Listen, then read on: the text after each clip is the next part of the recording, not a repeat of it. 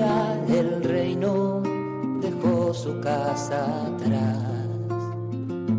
Sacerdote, la vida pone en juego, pastores para el pueblo, un guía a la verdad.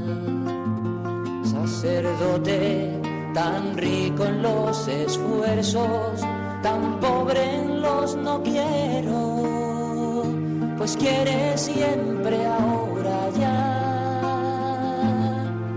Comienza en Radio María, Sacerdotes de Dios, Servidores de los Hombres, dirigido por el Padre Miguel Ángel Arribas. En sus manos da el pan de vida, pastor con el buen pastor, al pie de la cruz, con el que está en cruz, lámpara de luz en la oscuridad, en sus manos da el pan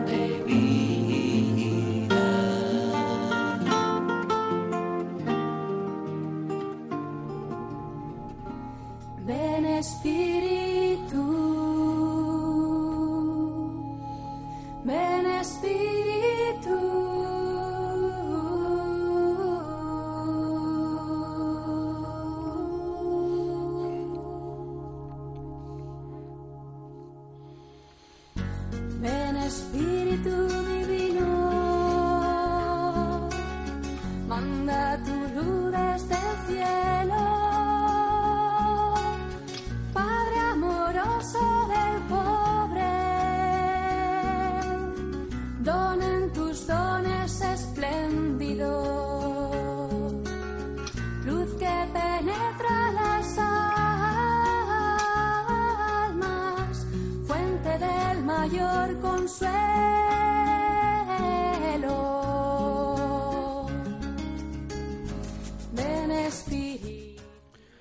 Siete semanas después de la resurrección, el quincuagésimo día, los discípulos estaban todos reunidos con las mujeres y María, la madre de Jesús, y de repente vino del cielo un ruido como una impetuosa ráfaga de viento.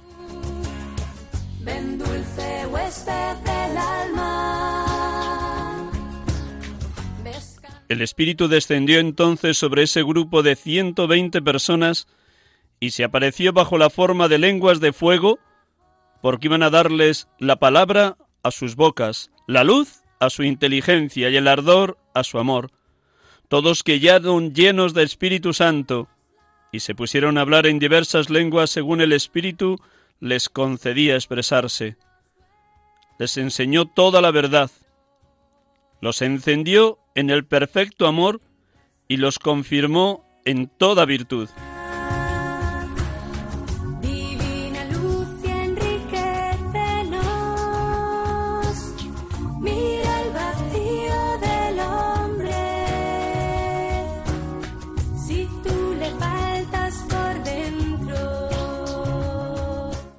Ayudados de su gracia, iluminados por su doctrina y fortificados por su amor, aunque pocos, numerosos y sencillos, plantaron la Iglesia con el precio de su sangre en el mundo entero, tanto por el fuego de sus discursos como por su perfecta ejemplaridad y sus prodigiosos milagros. La Iglesia, purificada, iluminada y llevada a la perfección por la virtud de este mismo Espíritu, se dio a amar por su esposo, tanto que pareció bella, admirable por sus distintos ornamentos, pero a la vez terrible como un ejército listo para la batalla contra Satanás y contra sus ángeles. San Buenaventura, teólogo, cardenal y general de la Orden franciscana.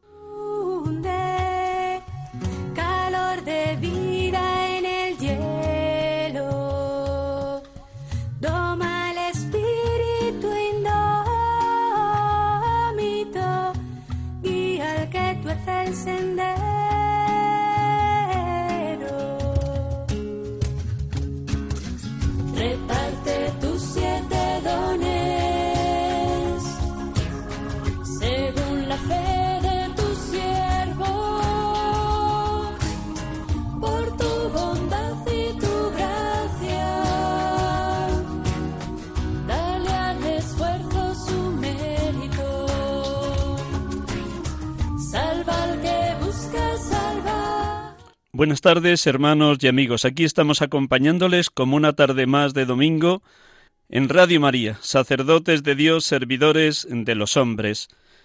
Un gozo, una alegría para este pobre sacerdote acompañarles, darles infinitas gracias por las muchas oraciones que dirigen a Dios, Padre, Hijo y Espíritu Santo, por la santidad de los sacerdotes. De hecho, el próximo jueves, Dios mediante, celebraremos la fiesta de Jesucristo sumo y eterno sacerdote. Hoy, solemnidad de Pentecostés, venida del Espíritu Santo sobre los apóstoles, como final de este tiempo de Pascua.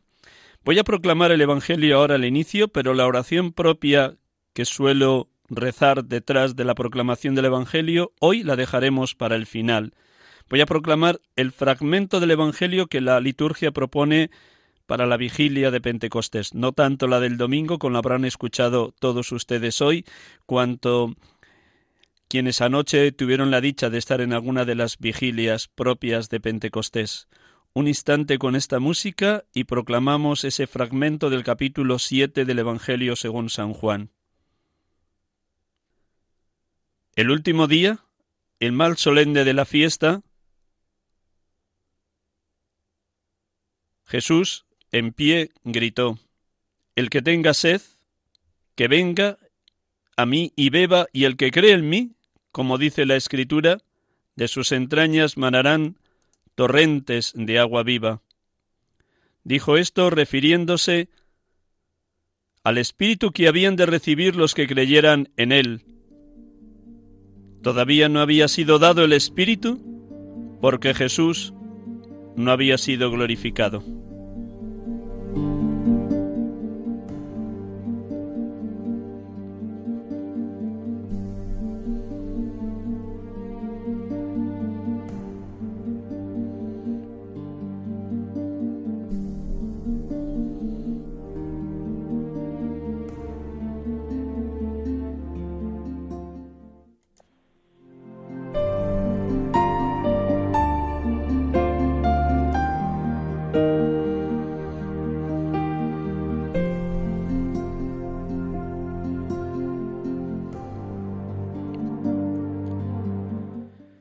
Queridos amigos y amigas de Radio María, estamos aquí con ustedes como cada domingo en este programa, su programa, Sacerdotes de Dios, Servidores de los Hombres, en esta solemnidad de Pentecostés 23 mayo 2021. De nuevo, un millón de gracias por la oración por la santidad de los seminaristas y los sacerdotes, algo que es la vocación propia de las oblatas de Cristo sacerdote que celebrarán con toda solemnidad el próximo jueves la fiesta de Jesucristo sumo y eterno sacerdote. También todos ustedes son de alguna manera oblatos, oblatas cuando oran por la santidad de quienes hemos sido llamados al ministerio sacerdotal. Y nos acompaña esta tarde desde Valencia Álvaro Almenar Picayo. Buenas tardes, Álvaro. Muy buenas tardes y un saludo a toda la gente que también nos acompaña a través de las redes sociales de la emisora. Muchísimas gracias por prestarnos estos minutos de la tarde del domingo para compartir lo que Dios ha obrado en ti, porque el poderoso ha hecho obras grandes por mí, y seguro que el Espíritu Santo ha estado grande, prodigioso, como lo estuvo en la Madre, en la Virgen María. Pues, pues ahí estamos. Y aparte las ondas de la radio son como las ondas del Espíritu, ¿no? Que no sabemos dónde llegan, se mueven con libertad, así que cualquiera que nos pueda escuchar pues que compartamos este momento como un diálogo fraterno. Seguro. Tengo la dicha de saber que bastantes sacerdotes cuando de 6 a 7 de la tarde van en coche de una parroquia a otra, de casa de sus padres a la parroquia, de regreso porque tienen que celebrar, escuchan el programa, igual que algún obispo. Así que si nos escucha algún obispo o algún hermano sacerdote, pues nos vamos a sentir tremendamente agradecidos de, que compartan en comunión con todos. En comunión unos con otros, mm, totalmente. Muy bien, pues te presento de una manera muy sencilla y, desde ahí pues arrancamos el, el programa. Perfecto. Pues Álvaro Almenar Picayo es sacerdote de la Archidiócesis de Valencia. Nació en la misma ciudad de Valencia el 19 de mayo de 1973. Acaba de cumplir, como quien dice, 48 años. Así que felicidades por tu reciente cumpleaños. Muchas gracias. Sus estudios son de licenciado en Teología del Matrimonio y de la Familia, allí mismo en Valencia. fue ordenado el 30 de junio del 2001 por don Agustín García Gasco, entonces arzobispo de Valencia. Ha tenido distintos destinos pastorales, el primero de ello en pueblos como Requena, y luego fue llamado para ser secretario particular o personal de don Carlos Osoro, que entonces estaba como también arzobispo de Valencia, y posteriormente de don Antonio Cañizares, que es el actual arzobispo de esta archidiócesis. Actualmente Álvaro es vicerrector de la Basílica de la Virgen de los Desamparados, que nos va a hablar abundantemente de lo que significa para él esta tarea, esta misión, este destino pastoral. A la vez, para que ustedes se sorprendan, queridos oyentes, es capellán del Valencia Club de Fútbol desde marzo del 2021 y nos va, nos va a hablar qué hace un, un, sacerdote con los futbolistas y con el personal de este equipo de fútbol. Luego nos va a contar.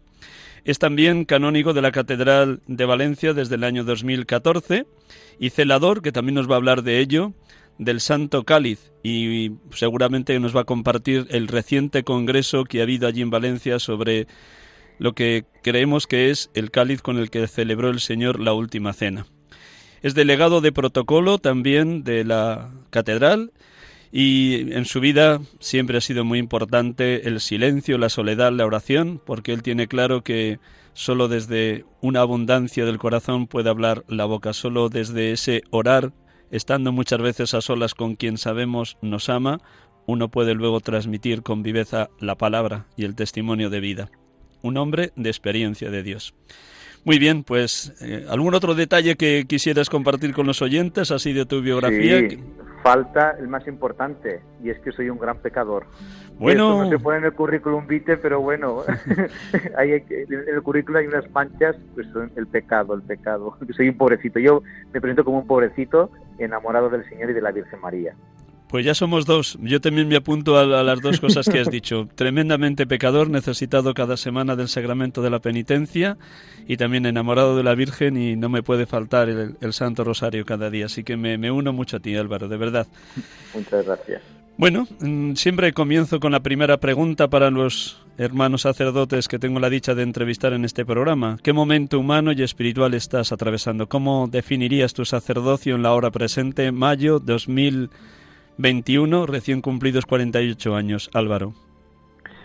Pues yo creo que es un momento precioso, ¿no? Pues llevamos avanzando en el ministerio, pero últimamente resuena en mi corazón algo muy importante. Hay un refrán que dice que la confianza da asco, ¿no? Uh -huh. Y a veces a los que más confianza tenemos se nos olvidan los detalles.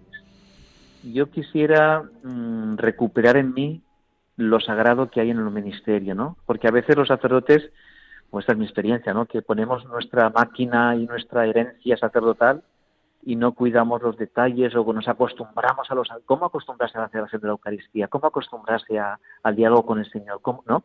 Cuando esto es un prodigio que se nos escapa de las manos. Por eso yo quisiera, aún me quedan unos cuantos años para las bodas de plata, ¿no? Sacerdotales. Pero yo le pido al Señor recuperar en mí lo sagrado y tratarlo con reverencia, que nunca se me olvide que mis pobres manos son instrumento para la presencia del Señor, que nunca se me olvide que el Señor me ha elegido para ser eh, pues su voz, su palabra, ¿no? Que nunca se me olvide, que no me acostumbre a esto, que cuide los detalles, ¿no? Igual que hay que tener que hay que cuidar los detalles con los amigos, con la familia, ¿no? Pues también cuidarlo con el Señor, ¿no? Entonces ahora pues recuperar, ¿no? Y reverenciar lo sagrado del ministerio. Eterna novedad, fascinante encuentro y asombrosa comunión con Jesucristo, suelo decir yo a los seminaristas de Madrid, que así hemos de vivir y celebrar a diario la liturgia de las horas y la Eucaristía. Eterna novedad, fascinante encuentro, asombrosa comunión. Así que enhorabuena por ese deseo de cuidar los pequeños detalles, porque como dice muy bien el Papa Francisco en Gaudete Sultate, Jesucristo tuvo multitud de pequeños detalles a lo largo de toda su vida, como nos destacan los evangelios. Uh -huh. Bueno, después de estar en la parroquia como párroco de San, Vic de San Vicente, me parece que estuviste, ¿no? De párroco un tiempo en ah, San Juan de Rivera, eh, San Juan de San Juan, San Juan de la Ribera. De la Ribera, que hay que matizar eso, ¿no? Porque sí, no es sí, lo sí, mismo. Sería el, el, titular sería San Juan Bautista de la otra ribera del río Turia, que es de la ribera del río, porque estaba la- es una parroquia que se construyó en un antiguo monasterio a la otra ribera del río Turia. Pues fuiste llamado a ser vicerrector de la Basílica de la Virgen de los Desamparados. ¿Qué supuso para ti este llamamiento? ¿Cuál es tu misión? ¿Cómo vives esa cercanía de la Madre? ¿Cómo te sientes acompañado también del rector de la Basílica y del resto de hermanos que están colaborando tanto en las Eucaristías como en el sacramento de la penitencia, como en la adoración eucarística, como ese paso ininterrumpido de cientos de, de fieles que pasan a diario por la Basílica? Cuéntanos. Primero, ¿cómo recibiste la noticia? Bueno, la verdad es que me sorprendió porque estuve, como lo has leído antes, de secretario con don Carlos y luego con don Antonio Cañizares, pero don Antonio también este corazón de pastor me dijo, mira, el cargo de secretario quema muchísimo a nivel sacerdotal. Yo creo que es bueno que vayas a una parroquia. Y la parroquia en la que estuve, San Juan de la Ribera, es una parroquia con un potencial pastoral impresionante, con muchísima vida. Y yo estaba contento, no, lo siguiente, ¿no? Enamorado de la gente, de los jóvenes, de los proyectos. Y a los dos años es cuando me dice el cardenal, oye Álvaro, te voy a pedir una cosa que te va a partir el corazón. Y es ir a la Basílica de la Virgen. Y yo, pues bueno, pues claro que me... Yo creo como todos los sacerdotes, cuando nos dan un nombramiento, tenemos la morriña del destino que estábamos, pero también la ilusión de dónde vamos a ir, ¿no? Y como somos hijos de obediencia, pues dije, don Antonio, pues aquí estoy, ¿no? Entonces yo hice un pacto con la Virgen. Yo a la Virgen siempre la he tenido presente en mi vida, ¿no? Yo le dije, yo cuidaré de tu casa y tú cuida de mí y de mi ministerio. Yo creo que fue un buen pacto, ¿no?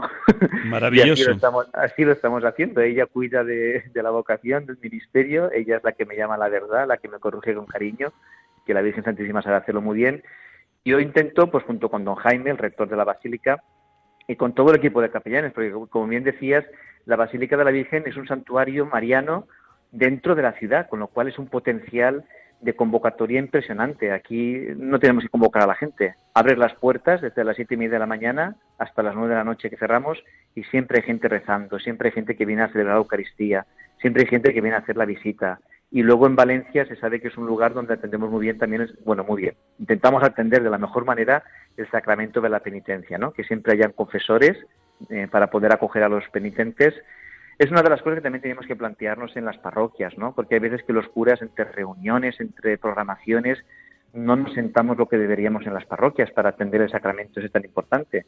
Y aquí en Valencia siempre que siempre estamos, ¿no? Por lo cual es un goteo constante de penitentes que vienen a buscar la reconciliación con el Señor. Yo lo vivo pues así, pues como un pequeñito que estoy aquí en esta casa, testigos de muchos milagros y de muchas caricias de parte de la Virgen, intentando pues estar coordinado pues con, todo el equipo de capellanes. Aquí somos 15 sacerdotes que estamos por la mañana y por la tarde en turnos pues acogiendo todas las cosas. Y de lo que escuchas de los fieles que pasan por la basílica respecto a la Virgen de los Desamparados, ¿cómo viven los valencianos ese amor y esa devoción a la Virgen de los Desamparados? Pues mira, es una devoción arraigada, ¿no? Que ya nace del siglo XV y la Virgen está en el corazón de Valencia. Y es tremendo, porque aquí viene gente de parroquia con una fe encendida y vinculadas y comprometidos, y aquí viene gente que dice que no cree en nada, pero que igual cree que más que tú y yo. y es un misterio, ¿no? Porque aquí viene gente contenta, viene gente con proyectos, viene gente a dar gracias, y viene gente también destrozada, sufriendo, con enfermedades, con jaleos laborales, ¿no? Es un misterio cuando contemplas la cara de los fieles, unos están contentos y alegres y otros están pues que no pueden ni levantar la cara con lágrimas, ¿no? Es un privilegio el poder estar aquí, el poder acompañar, el poder acoger, el poder ser testigos de cómo nosotros decimos que la Virgen abre su manto de clemencia, ¿no? Para ampararnos a todos. Y en el manto de la Madre caben todos, los hijos con mucha fe y los hijos comprometidos y los hijos que están pues ahí con más dudas, con más no sé cuántos, incluso hasta los que no creen, porque mucha gente que no cree dice, mira, yo no creo en Dios ni nada de esto, pero siempre que veo a la Virgen me acuerdo de mi abuela, o me acuerdo de mis padres, o me acuerdo de tal momento. O sea que esto es algo que hay que cuidar y hay que continuar pues trabajando en esta labor pastoral de, sobre todo de acogida, ¿no? Como tantas veces nos dice el Papa Francisco, aquí no pedimos ningún carne cuando entra alguien, sino que aquí abrimos las puertas y que entre todo el mundo. De manera más o menos directa ha señalado que para ti la Virgen es madre, maestra y abogada. ¿Cómo has vivido tu relación con la Virgen en la adolescencia, en tu despertar vocacional, en los años de seminario y luego en los primeros años de presbíteros? Haznos un recorrido breve de cómo, qué ha significado en tu vida la madre y la abogada. Pues mira, yo como buen valenciano que soy, nací en estas raíces valencianas y aquí es muy típico pues que la Virgen esté presente pues en todo lo que es el folclore valenciano y en toda la cultura popular, ¿no? Yo adolescente, pues como muchos adolescentes, no es que perdiera la fe, pero me relajé mucho, me separé un poco, ¿no? Y, bueno, y la Virgen María es la que me ha ayudado a mantener encendida la llama de la fe, con dudas, con alejamientos, con superficialidad, pero ahí estaba, ¿no? Eso mucha gente lo dice, ¿no? Mira, yo no, no tengo, no creo, no sé cuántos, pero la Virgen no me la toque nadie, ¿no? Pues yo pasé por ahí. Luego ella estuvo en este despertar de la vocación. O sea, yo, mi única referencia no estaba ni vinculada a ninguna parroquia ni nada. Mi única referencia era la Basílica de la Virgen, que siempre que podía la visitaba. Entonces en María encontraba pues como una referencia, como un despertar de la fe y como un modelo a imitar, ¿no? Y también para descansar, porque pues, como todos los jóvenes hemos tenido nuestras lágrimas, nuestros tropiezos, nuestras dificultades. Yo me acuerdo muchas noches Aquí es muy típico en Valencia, se puede ver la imagen de la Virgen por la noche, porque hay como una ventanita donde la gente se asoma, ¿no? Yo me acuerdo de venir llorando y decirle, aquí estoy, ¿no? Con mis problemas, con mis dificultades. Y yo estoy seguro que fue María la que despertó en mí esta, pues este deseo de servir, ¿no? De ponerme eh, en manos de, yo no sabía de qué, si era de Cruz Roja, si era de voluntario, si era de bombero, porque tenía mucho cosas por mi cabeza. Y fue la Virgen la que me hizo hablar con un amigo sacerdote, que también nos unía mucho el cariño y la devoción a la Virgen Santísima, y un poco el que me acompañó en este despertar vocacional. Y como sacerdote pues se lo debo todo. María es la que me acompaña, María es la que me ayuda a estar unido a Jesucristo como lo hace ella. María es la que me enseña a tener entrañas maternales, ¿no? Ante el sufrimiento, ante la prueba, los sacerdotes muchas veces tenemos que acompañar momentos muy difíciles. Y María es la que me, me llama a la radicalidad, ¿no? Lo que decía antes, a no ser mediocre, a intentar vivir este deseo de santidad y decirle, Señor, si me has llamado, que sea para siempre y de forma radical, ¿no? Y María es un espejo donde podemos imitar esta radicalidad y aparte con una dulzura y con una belleza que, nos conmueve. ¿Te acuerdas todavía de tu primera Eucaristía en la Basílica de la Virgen de los Desamparados a los pocos días, semanas o meses después de ordenado? Aparte, no solamente de mi primera Eucaristía, sino de mi primera confesión, porque yo me acuerdo, nada más ser ordenado sacerdote, como yo de seminarista venía mucho por la Basílica, cuando aún no tenía el, nombramiento oficial, eh, el antiguo rector de la Basílica, don Basilio, me dijo, vente aquí y ya empiezas a, si quieres, a, confesar. Y me acuerdo que ya eh, siendo, vamos, al, segundo día de ser, eh, haber recibido el orden ministerial, ya estaba aquí confesando y aparte me supuso algún susto porque la basílica también vienen muchos sacerdotes a confesar. Y me acuerdo que yo, madre mía, digo, pero ¿cómo voy a confesar, a confesar yo a sacerdote? me daba así como un apuro pero bueno, al final te das cuenta que, que, esto es un ministerio de amor y de comunión y da igual que seas un sacerdote que llevas un día de ministerio que uno que ha celebrado las bodas de oro, ¿no? Qué bonito fue esa experiencia de poder enseguida ya administrar el sacramento de la penitencia y poder compartirlo incluso con hermanos sacerdotes, ¿no? Fue una experiencia preciosa. Para un hombre tan mariano como tú, María nos lleva a Jesús, a Jesús por María y por tanto es inseparable también de una dimensión eucarística. En todos los grandes santuarios marianos de la tierra siempre hay adoración, como lo tenéis ahí también en la Basílica de los Desamparados. ¿Qué es para ti ese tiempo, ese rato que pasas delante del sagrario, delante de la custodia, adorando a Jesús sacramentado? Pues es el momento de la intimidad y del sosiego, ¿no? Creo que estamos en un mundo muy productivo donde estamos invitados a hacer muchas cosas, ¿no? Y es verdad que no somos monjes ermitaños, ¿no? Nos debemos a la gente y estamos siempre con historias, con reuniones, pero por eso hay que cuidar esos momentos de intimidad y de sosiego, ¿no? Ante el sagrario. No sé, yo muchas veces eh, creo que era el cardenal Bantuán el que decía que un problema que tiene la Iglesia es hacer la obra de Dios sin Dios, ¿no? Por eso que importante es estar con el Señor, porque a veces podemos estar actuando en su nombre, sin estar con Él. Por eso el momento de oración, de, intimidad. Yo me gusta, aparte de la, de la exposición de Santísimo que hacemos todos los días aquí en la Basílica, a mí me gusta venir pronto a la Basílica. Yo tengo un don que no es mío, y es que siempre he madrugado. A mí no me, no me importa levantarme pronto. Y me gusta, me gusta venir a la Basílica a las siete y media, a las ocho, ya me pongo a confesar, pero más que ponerme a confesar, me pongo en el confesionario que está enfrente del sagrario y allí pues le hablo a Jesús como un amigo le habla a su amigo.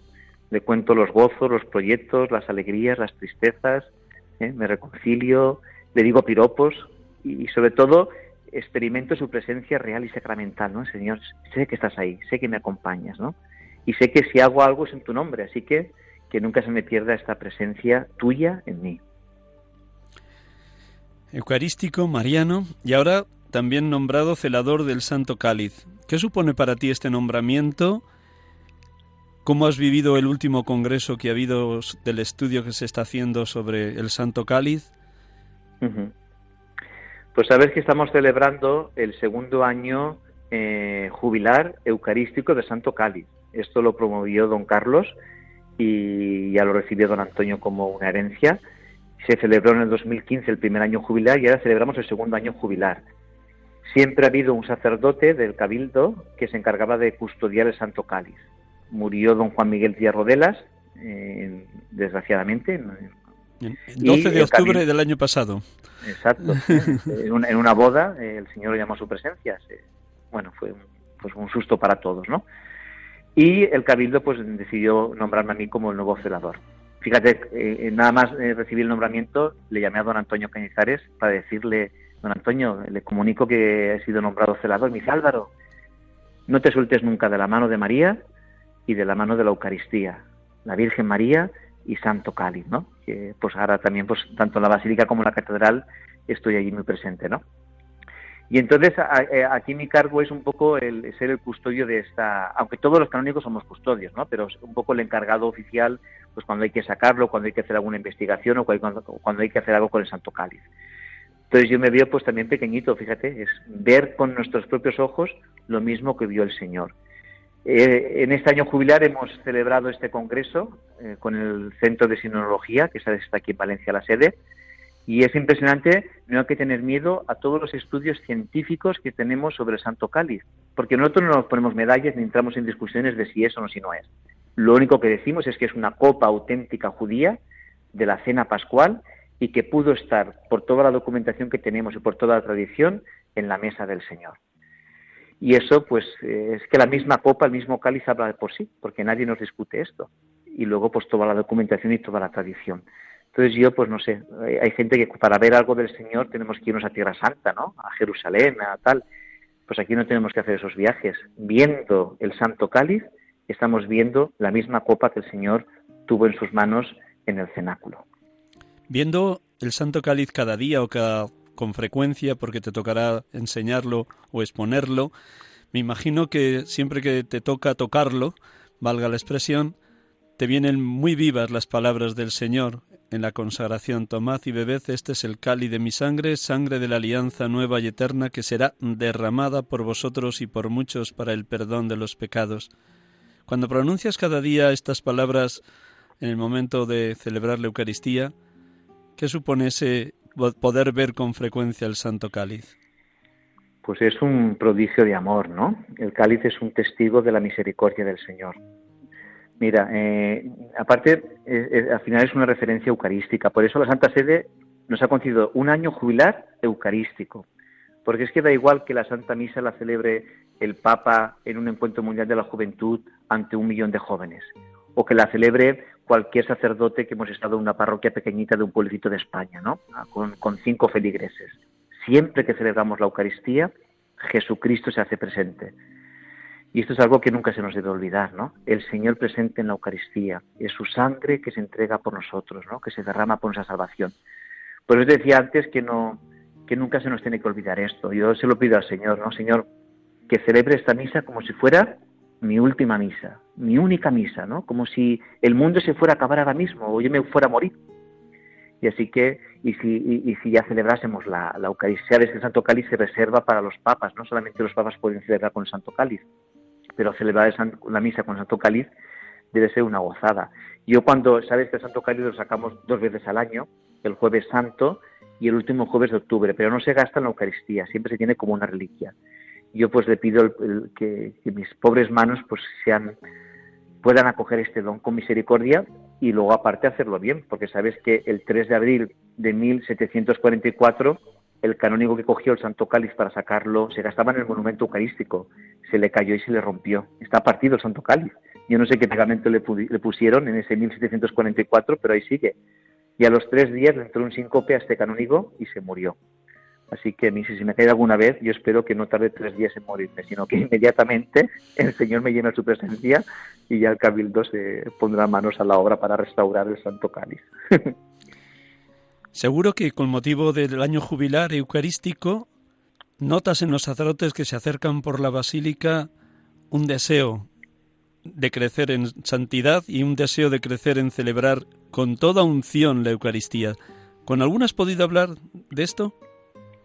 A ver, eh, la presencia del Santo Cáliz provoca como una especie de estupor. Yo siempre eh, me acuerdo de las bodas de Cana, ¿no? Cuando el mayordomo de la sala probó el vino nuevo y, le provocó este estupor, este asombro, ¿no?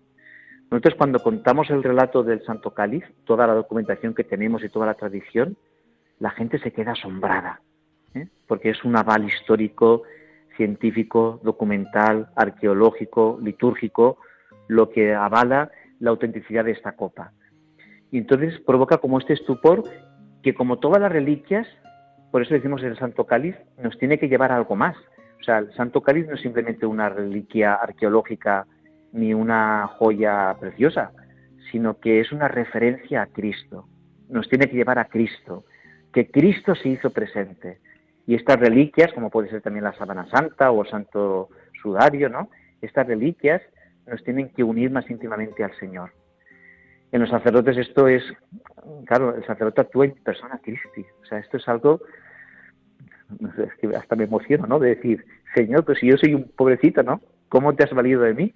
Y, y, luego pues ves a Pedro, ves a los apóstoles, ves a Tomás y dices, pues Señor mío, gracias por, por esa pandilla que elegiste porque nosotros, pues bueno, indignamente estamos aquí en tu nombre, ¿no? Enamorados de ti, queriéndote seguir, pero también frágiles y débiles. Por eso hoy pedimos el don del Espíritu Santo, ¿no? ¿Cómo, cómo sería aquella efusión de Pentecostés en los apóstoles que transformó el corazón de los apóstoles, ¿no? Que eran débiles, frágiles y cobardes, y los vemos ahora valientes y llenos de energía. Pues yo le pido lo mismo, Señor, un rayito de estos que todos los días me toque para que puedas tú hacer esta transformación. Un sacerdote ha de estar abierto a cualquier destino pastoral donde sea enviado, desde vicerrector de la Basílica de la Virgen de los Desamparados o secretario personal de don Carlos o de don Antonio, pasando por estar muy cerca de la religiosidad popular, como tú también señalabas, de la multitud de gente tan variada que pasa por la Basílica, pero también en algo como el fútbol. antiguamente todos los equipos españoles tenían capellán. Luego, con el paso de esta secularización, en muchos ha desaparecido la figura del capellán, pero ahora el Valencia Club de Fútbol ha vuelto a recuperar la figura del capellán. ¿Cómo ha sido esto y por qué has sido tú el que ha sido enviado para este cometido? ¿Te gusta el fútbol? ¿Eres muy hincha del Valencia? Sí, bueno, la verdad es que siempre he sido aficionado y apasionado por el Valencia y desde hace unos años eh, era socio del Valencia Club de Fútbol. Mira, tú lo decías antes muy bien, los sacerdotes no nos autoenviamos a los nombramientos, a los ministerios. Sería una tentación muy grande, ¿no? Que cada uno pudiera elegir su nombramiento, sino que siempre somos enviados. Como te puedes imaginar, son varios los sacerdotes que quisieran ser capellanes de Valencia y han elegido pues al más trasto y al más pecador. Porque, bueno, yo tengo relaciones con el Valencia Club de Fútbol, también sobre todo al estar en la Basílica de la Virgen, pues todos los años al inicio de temporada es costumbre que los clubs eh, vayan a visitar los santuarios ¿no? de las patronas para iniciar el curso y también es costumbre cuando acaba la, eh, la competición, si hay alguna copa, entregarla a la Virgen, ¿no? ofrecerla a la Virgen. Esas cosas no hay que perderlas. Entonces eso me hizo pues tener relación con gente de la directiva del Valencia. Entonces me lo propusieron, lo de la capellanía, que estaba vacante, pero eh, yo dije que yo no me puedo nombrar. Entonces mandaron una carta al señor cardenal y, así fue. Don Antonio dio el permiso y ahí estoy un poco. Es un mundo apasionante. ¿eh? Yo creo que todos los grandes clubs de España tendrían que tener un capellán, porque es verdad que aunque estamos en un mundo muy secular y muy multiconfesional, porque hoy en día en cualquier equipo pues hay de todos los colores y de todas las creencias, pero esas raíces cristianas aún están presentes en España y en nuestra sociedad y siempre hay jugadores que tienen son cristianos, hay, gente que te pide algún favor, hay gente que pide, eh, por ejemplo, en el caso de Valencia hay una pequeña capillita justo en el túnel del vestuario, donde puede ser que vayamos a rezar. Es verdad que ahora también con todo el protocolo de pandemia la normativa es muy estricta, pero bueno, es estar un poco ahí pendiente no solamente de los jugadores, sino también de, de, de, toda la gente y de la plantilla y del cuerpo técnico y también ayudar a asesorar a nivel eclesiástico si algún jugador quiere hacer algún bautizo, alguna boda o quiere alguna celebración, pues no sé, estar un poco de puente y al servicio de lo que pida el club. Pues que sea mucha la siembra de evangelio con tu sola presencia entre los jugadores, el entrenador, el equipo y toda la directiva y cuantas personas estén allí cerca de ti. Además de todo lo que hemos narrado y todas las encomiendas siempre enviado por el señor arzobispo, tienes también la encomienda de delegado episcopal de vírgenes consagradas. Cuéntanos a los oyentes qué es esto de las vírgenes consagradas y cuál es tu cometido con este grupo de mujeres entregadas a Dios. Pues el orden de las vírgenes consagradas tal vez sea uno de los más desconocidos de la Iglesia y podríamos decir que es el primero, el más primitivo gesto de consagración y de seguimiento a, Cristo, ¿no? En, ese deseo de, entrega total, ¿no? Eh, aquí en Valencia hace unos años que se consagraron tres, tres chicas, estando don Carlos, y le comenté a don Carlos, habrá que acompañarlas, ¿no? O sea, había un grupito ahí de seis o siete chicas, y, y, mira, por hablar, ¿no? Me dijo don Carlos, pues sale, te toca a ti, ¿no? Acompañarlas. Y bueno, es un poco, son estas mujeres que tienen este deseo de consagrarse al Señor, no se ven dentro de un monasterio ni de la vida contemplativa como puede ser una comunidad de religiosas, pero ven que mm, aunque son solteras, no quieren quedarse como solteras. Y entonces es un desposorio místico con el Señor. La celebración es preciosa porque es como una boda. Eh, ellas van vestidas con el traje de novias y es un desposorio místico con el Señor eh, Cristo, mi esposo, estando en el mundo y ser del mundo. Cada una continúa con su labor, con su trabajo, con su oficio. No hay ninguna mm, congregación ni ninguna superiora. Tienen un vínculo directo con el obispo. Y es un poco pues vivir este carisma de el más antiguo de la Iglesia. en, en, el siglo III o IV se perdió y un poco lo recuperó el Concilio Vaticano II, ¿no? Y ahora tiene un poco más de fuerza, si cabe, porque la Santa Sede, desde hace dos años, ya publicó una instrucción. El que quiera tener información sobre el orden de las vírgenes consagradas, que busque en Google instrucción sobre el orden de las vírgenes consagradas, porque la Santa Sede publicó hace recientemente una instrucción marcando las condiciones, el carácter esencial de este carisma y cómo hay que vivirlo. Así que yo me siento ahí pues acompañado por estas mujeres y pues también animándolas en la formación, en el estudio, también es verdad que con todo ese jaleo de la pandemia hemos cortado muchas cosas, ¿no? Pero a ver si ahora podemos retomar. Aquí en Valencia son 21 mujeres las que están consagradas en este orden eh, propio del orden de las vírgenes consagradas. Consagradas en medio del mundo, siendo testigos de la verdad de Dios, luz del mundo, sal de la tierra.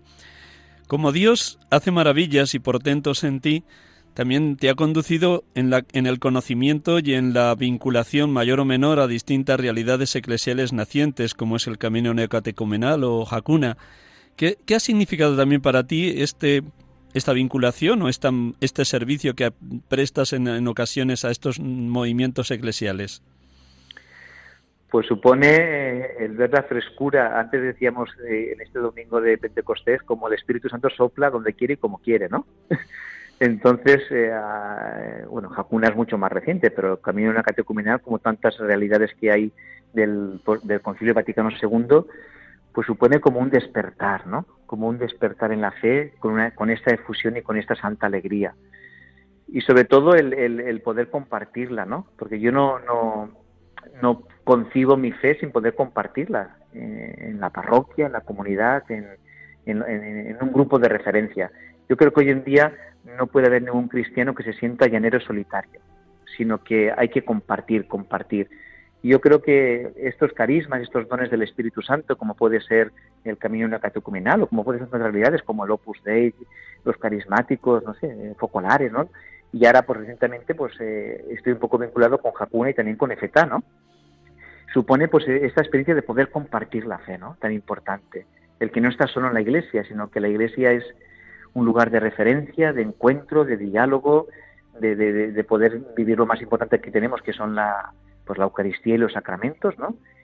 En un contexto también, un ambiente muy sano, muy, muy joven, ¿no? A mí, me encanta el, también estar cerca de los jóvenes porque a veces piensas que, que, los jóvenes están como apartados, como abandonados, ¿no? Entonces, que los jóvenes sepan que tienen un lugar normal, eh, genuino, eh, alegre, ¿no? Porque a veces parece que ser cristiano y ser alegre está... Y no, no, y no es así. en la iglesia nos lo pasamos genial, nos reímos, hacemos peregrinaciones, encuentros. Entonces, pues con esas realidades, pues lo estoy compartiendo de esta manera. Ya has dado algunos rasgos de lo que supone para ti como presbítero el contacto con los jóvenes de Jacuna. Pero eh, ese primer momento en el que entraste en contacto con ellos, además de esa frescura y de esa alegría, ¿qué otros signos o qué otros rasgos tú vas descubriendo en el tú a tú cuando hablas con ellos o cuando se confiesan o cuando presides una Eucaristía con ellos? Pues mira, eh, en concreto con estos jóvenes de Jacuna, yo he descubierto dos cosas. Primero, que tiene una capacidad de acogida, porque la iglesia es muy importante no solamente acoger para los momentos litúrgicos, ¿no? Una celebración de la misa, una oración, una vigilia, ahí convocamos, ¿no?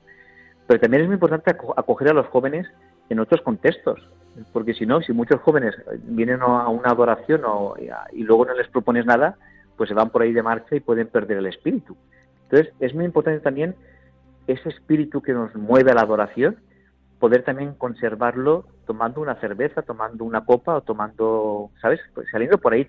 Por eso, eh, en Zacuna yo he descubierto también esto, ¿no? La, la belleza del encuentro y el saber compartir como jóvenes modernos que saben estar en una hora santa, en una adoración y luego tomando una cerveza en cualquier bar como cualquier joven, ¿no?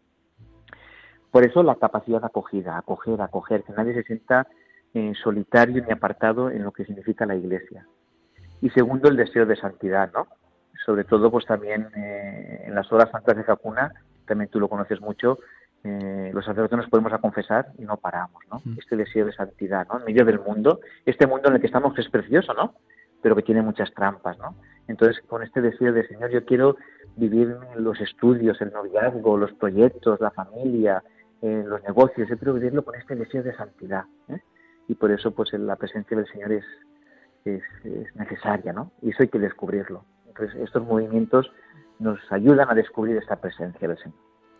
Vamos a ir terminando, pero las dos últimas preguntas van a estar referidas al presbiterio.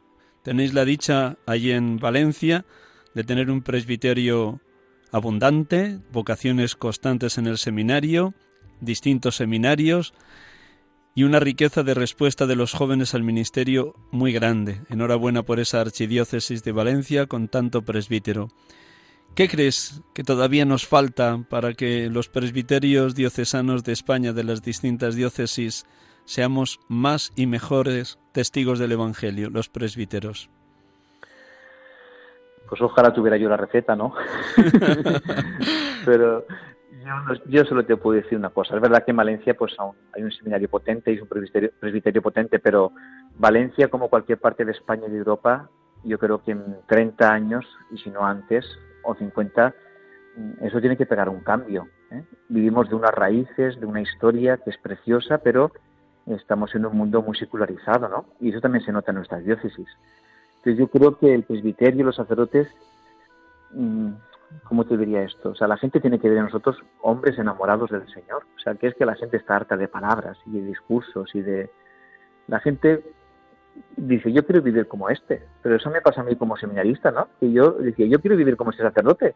Yo no sé lo que tiene este cura, pero lo veo alegre, lo veo entusiasmado, lo veo, pues eso es lo que yo, lo que yo pretendo, ¿no? Eh, entonces, en la medida que los sacerdotes estemos enamorados del Señor y nos vean alegres y contentos y con nuestros pecados, ¿eh? lo, he, dicho antes, eh, yo soy un gran pecador, pero vamos, tremendo, pero que, se, que, soy feliz, que es esto, yo no dejo esto por nada. Es que a mí me dicen ahora, oye, ¿no cambiarías esto por ser, yo qué sé, un banquero un futbolista? Y es que no lo cambio por nada, es que ya lo tengo todo con el Señor, ¿no?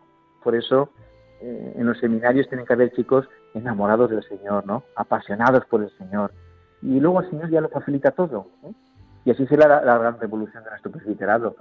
¿Qué pasará de aquí 15, 20? ¿Hay, ¿Cuántas veces hay que no hay que no hay vocaciones, que hay sequedad, que o cuántos sacerdotes conocemos que están tristes, apagados, ¿no? cansados, lo que te comentaba antes de, de acostumbrados a lo sagrado. Pero ¿cómo vamos a acostumbrarnos, Señor? ¿Cómo vamos a acostumbrarnos? Pues eso hay que cuidarlo mucho, ¿no? ¿Cómo hay que hacerlo? Pues igual tiene que venir a la Iglesia de España un nuevo Pentecostés, ¿no? Tiene que, no sé, que resurgir de estas raíces que tenemos, pues algo nuevo, ¿no? no sé cómo será. No sé, imagino también que los obispos de nuestra querida Conferencia Episcopal Española pues también con estos planes de futuro, ¿no? De, de, ver cómo pasará, ¿no? Cómo pasará, pero entusiasmados y llenos de esperanza y cogidos de la mano de la Virgen Santísima. Ella como si fuera nuestra capitana generala que vaya delante de nosotros encendiendo corazones. Lo último, ya que has hablado de ello, un nuevo y perenne Pentecostés necesita la Iglesia que peregrina en España y cada una de las diócesis y de los presbiterios. Pero en lo concreto del día a día, ¿cómo nos podemos cuidar más los sacerdotes entre sí? Tú hasta ahora, tanto con los hermanos con los que te ordenaste presbítero en el 2001, como las distintas realidades por donde has pasado, como ahora mismo con ese grupo de 15 capellanes en la Basílica de la Virgen de los Desamparados, ¿cómo nos podemos cuidar más, ayudar más entre sí los hermanos presbíteros? Mira, pues yo te lo voy a decir muy claramente. Yo si soy sacerdote es porque he tenido hermanos sacerdotes que me han ayudado. Yo he tenido momentos muy difíciles, momentos de crisis sacerdotal, momentos de no entender, momentos de verme tentado en todo, en el celibato, en la castidad, en enamoramientos, porque somos de carne y hueso. Y yo he descubierto que si no es por la fraternidad sacerdotal, el sentirme acompañado, el poder rezar juntos, el poder confesarnos, el poder compartir, porque hay veces que también hay momentos, sobre todo de sufrimiento y de pecado, que tampoco puedes compartirlo con todo el mundo, ¿no? Entonces ahí hay como dos grandes referencias. Uno son los sacerdotes que son tus amigos, tus compañeros de toda la vida, ¿no? Si no te va uniendo a más, a menos, ¿no? Y luego están los sacerdotes con los que compartes el ministerio eh, pastoral, ¿no? Pues en este caso yo en la basílica, pero cuando he estado de párroco en diferentes sitios, el cuidar esos momentos de compartir, de estar juntos, de rezar, de abrir el corazón. Muchas veces los sacerdotes cuando, cuando explotan, ¿no? Y ya están, las heridas están arraigadas, chico, y, a veces dices, ¿por qué no lo has dicho antes? Porque aparte detrás de esto hay un sufrimiento atroz, ¿no? De cuántos sacerdotes que están ahí con problemas, con calamidades, con, con jaleos pastorales, ¿no? Las parroquias son un lugar de bendición y de encuentro, pero muchas veces son fuentes de conflicto. Por eso que importante es con los hermanos sacerdotes descansar, hablar, dialogar, compartir y buscar siempre la verdad, porque la gran tentación, el Papa nos lo recuerda muchas veces, es una doble vida, ¿no? Y vivir en una doble vida eso es eso es un infierno, eso es un infierno. ¿eh? Por eso yo he descubierto la belleza de la fraternidad sacerdotal, compartir con los hermanos y descansar con ellos. Estaríamos diez horas más hablando contigo, Álvaro, porque se nota que el fuego del Espíritu está ardiendo en ti desde que te ordenaste y más en este día de Pentecostés que estamos celebrando junto con toda la Iglesia. Me vas a permitir que repita algunos datos de tu biografía para los hermanos y hermanas que se han incorporado al programa ya comenzado. Estamos hablando con Álvaro Almenar Picayo, sacerdote de la Archidiócesis de Valencia, vicerrector de la Basílica Virgen de los Desamparados, canónigo de la catedral, delegado de protocolo de esa misma catedral, capellán del Club de Fútbol Valencia y celador del Santo Cáliz, como nos ha venido comentando, además de esa misión hermosa de delegado episcopal de vírgenes consagradas. Una última palabra que quieras dirigir a algún seminarista que nos estuviera escuchando. Ya lo has dicho varias veces, merece la pena dar la vida por Cristo y por los hermanos, que dijo San Juan Pablo II en el último viaje a España en el 3 de mayo del 2003. Una última palabra si algún seminarista nos estuviera escuchando. Álvaro. Pues yo les diría a los seminaristas y a los mismos sacerdotes o obispo que tú me dices y a lo mejor algunos escucha, que se puede ser feliz siendo sacerdote que se puede, que el Señor colma los corazones, que aquel que experimenta esta llamada, porque esto no nace de nosotros, ¿eh? aquel que experimenta esta llamada, es verdad que aparecen las dudas, los problemas, las tentaciones, tantas y tantas cosas, pero que se puede ser feliz, radiante y vivir con plenitud esta vida sacerdotal, enamorados del Señor, y yo no sé, yo soy el hombre más feliz del mundo. Si mil veces naciera, mil veces sería sacerdote. Muchísimas gracias, Dios te bendiga, feliz tarde del domingo de Pentecostés y hasta una próxima ocasión que podamos compartir contigo esta belleza del ministerio y esa felicidad que Dios te ha regalado. De verdad que felicidades, felicidades Álvaro y que Dios te mantenga siempre, incluso en los momentos difíciles, esa confianza plena y total en Él. Dios te bendiga, buenas tardes. Igualmente, un abrazo a todos los oyentes.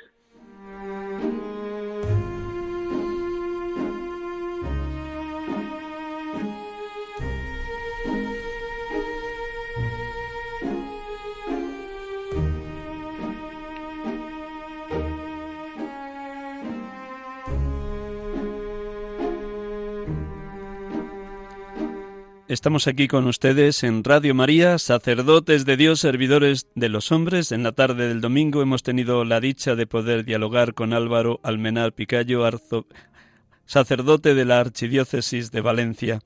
Y vamos a terminar como cada domingo, lo que les había dicho al inicio, ya que no hemos hecho la oración inicial, la vamos a hacer ahora a la luz de ese texto del Evangelio de la Vigilia de Pentecostés de anoche. Juan 7, 37-39. Proclamé ya entonces al inicio ese fragmento del Evangelio y oramos con él.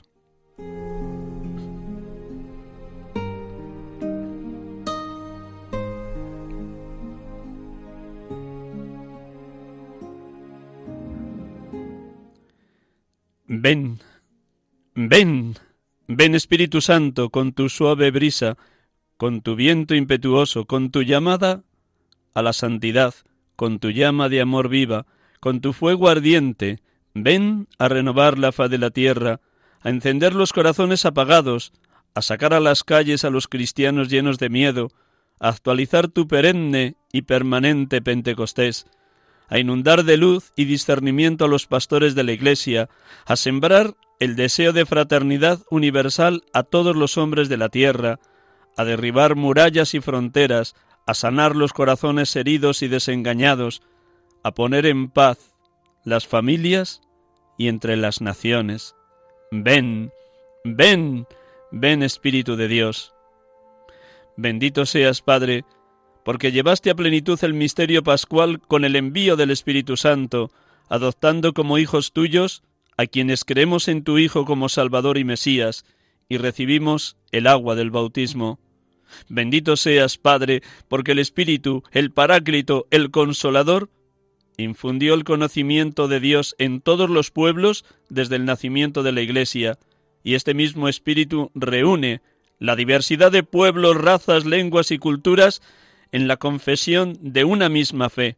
Fe en ti, Padre Creador, en tu unigénito Jesús, el Redentor, en el Paráclito, Consolador y Abogado, Bendito seas Jesucristo, porque eres la fuente de la que emana el agua viva, tu espíritu, para saciar la sed de infinito amor que todos llevamos dentro, porque creemos que de tus entrañas manan ríos de agua viva, concediéndonos contemplar la belleza de tu rostro de resucitado, de experimentar la fortaleza de tu verdad, de ser iluminados por tu Evangelio y gozar de un corazón nuevo renacido por tu gracia.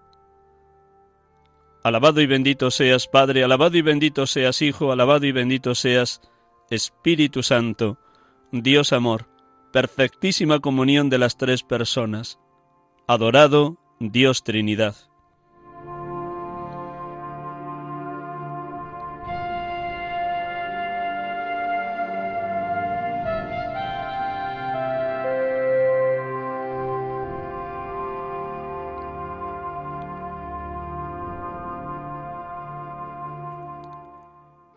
Buenas tardes, Dios les bendiga, feliz tarde de domingo de Pentecostés, feliz semana y hasta el próximo domingo si Dios quiere.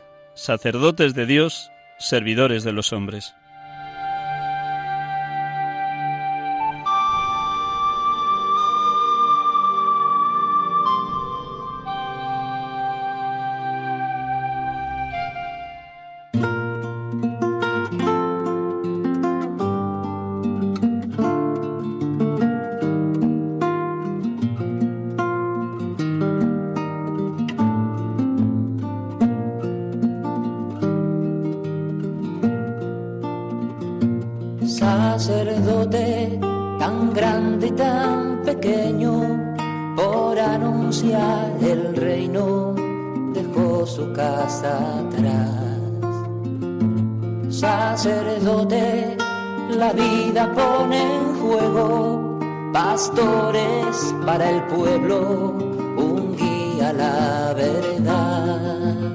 Acaban de escuchar el programa Sacerdotes de Dios, Servidores de los Hombres, dirigido por el Padre Miguel Ángel Arribas. Pues quiere siempre ahora ya.